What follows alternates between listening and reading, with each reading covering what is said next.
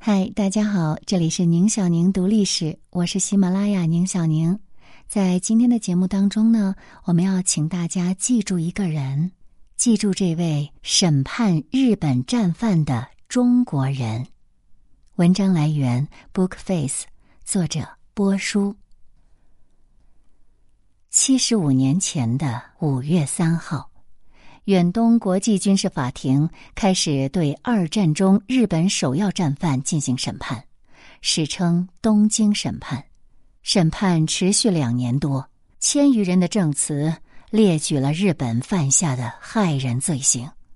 东京审判论定，日军蓄意制造南京大屠杀，最终二十五名被告被判有罪，东条英机等七名甲级战犯被判绞刑。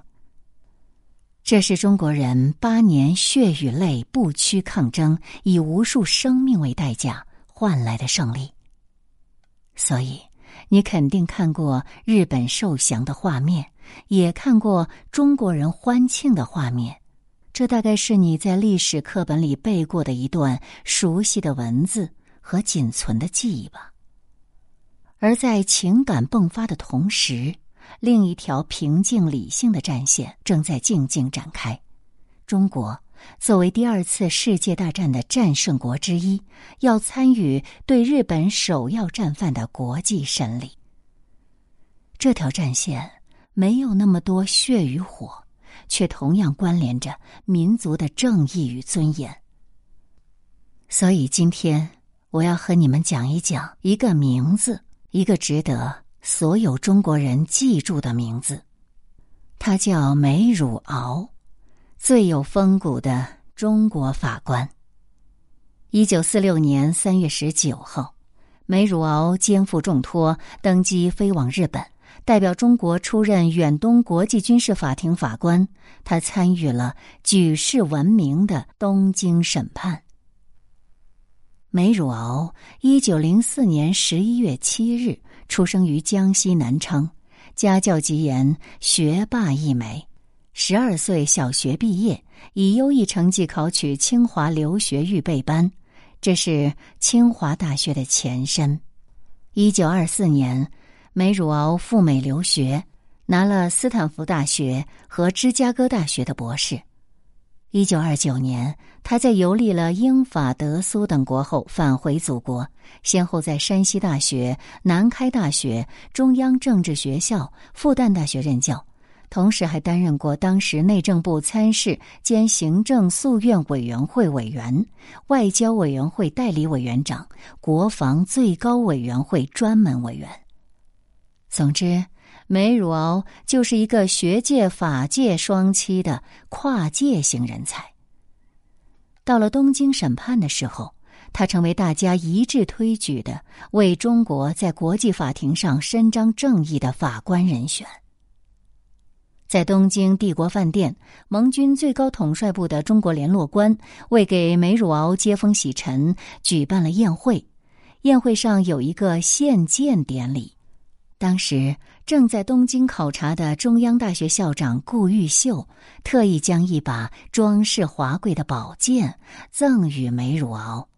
他说：“你代表四万万五千万中国人民和千百万死难同胞，到这侵略国的首都来惩罚元凶祸首。天下之壮烈事，以此为罪。君不为壮士，谁为壮士？”梅汝敖拔剑曰：“我既受国人之托，决勉力依法行事，断不使战争元凶逃脱法网。”远东国际军事法庭是根据中美英苏四国敦促日本无条件投降的波茨坦公告设立的。审判庭就设在以前的日本陆军省，而庭长室恰恰就是东条英机原来的办公室。在国际上和别国打交道，国力强弱就是别人对待你的标准。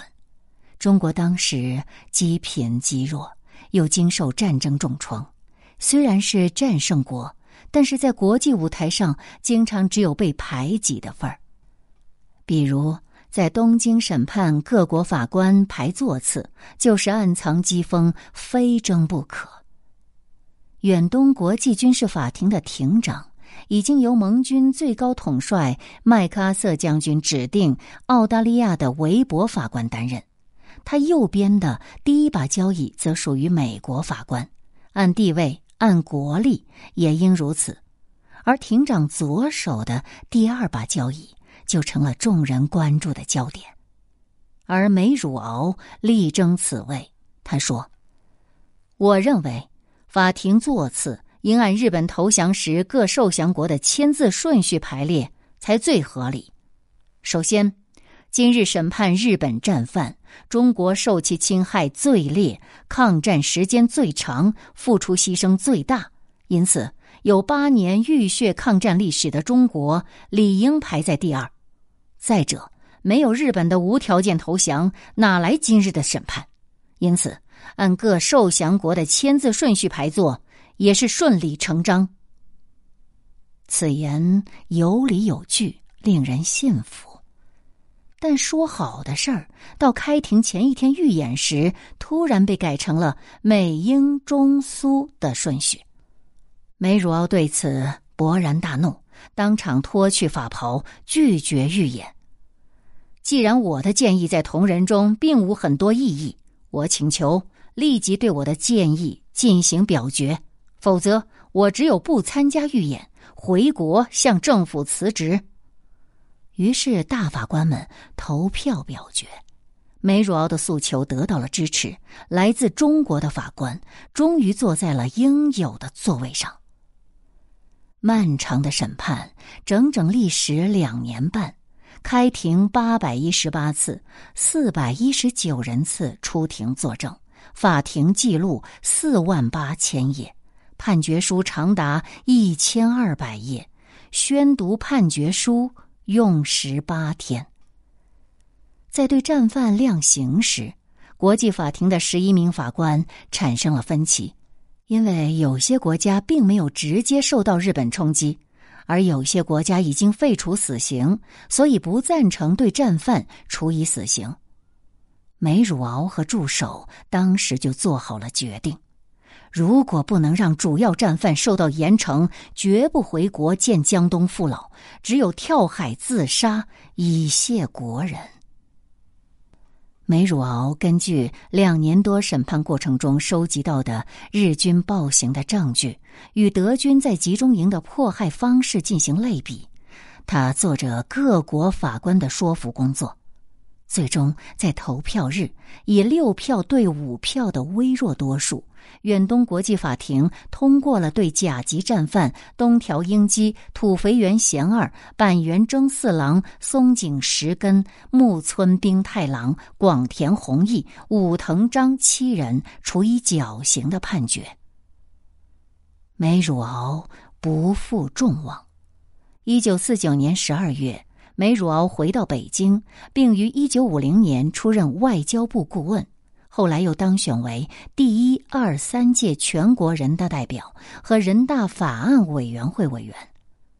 再后来，层出不穷的各种运动冲击到了梅汝敖，在动荡年代，即使像他那样为中国做出过巨大贡献的大法官，仍然未能幸免。不过，也许是考虑到他的国际影响，他没有像其他右派那样被公开批斗，而是一直保密，仅仅受到了降级的处分。当然，他也不再代表人民了，全国人大代表的职务只担任到一九五九年。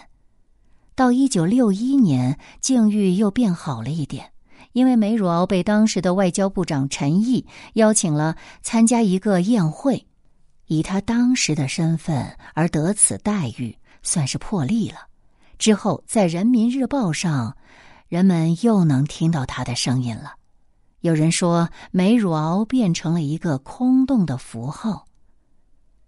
在上世纪五六十年代，一旦中日关系变得紧张，他就会被搬出台前撰写文章；两国关系一转好，他就又在公众前消失了。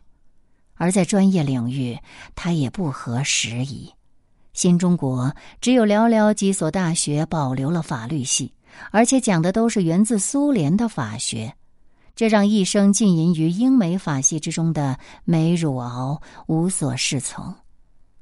已经不是他的时代了。梅汝敖的儿子梅小敖回忆说，有一天晚上，北京鼎银胡同停电，梅汝敖坐在家里。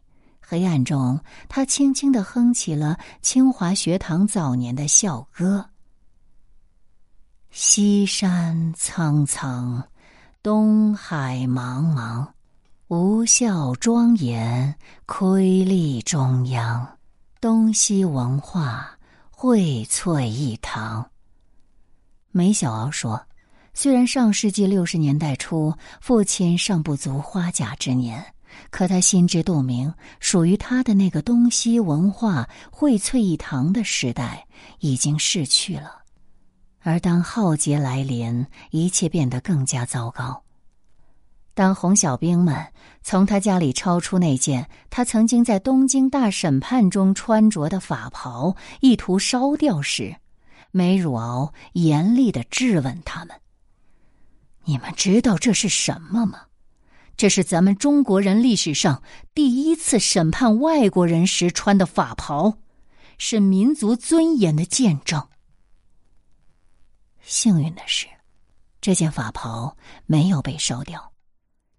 现在，它已作为国家博物馆的珍贵藏品，成为中国人在国际社会用法律为自己的民族和国家伸张正义的重要见证。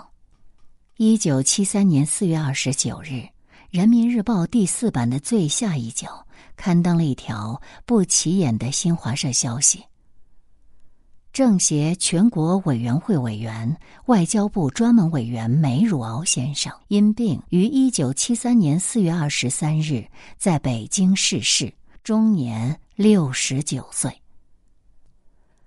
他经历过战争、审判、动乱。但他从来没有失去爱祖国的心、理性的头脑和对公正和法治的坚持。他叫梅汝敖，告诉我，你会忘记他吗？今日心情铭记，正视历史是最有诚意的道歉。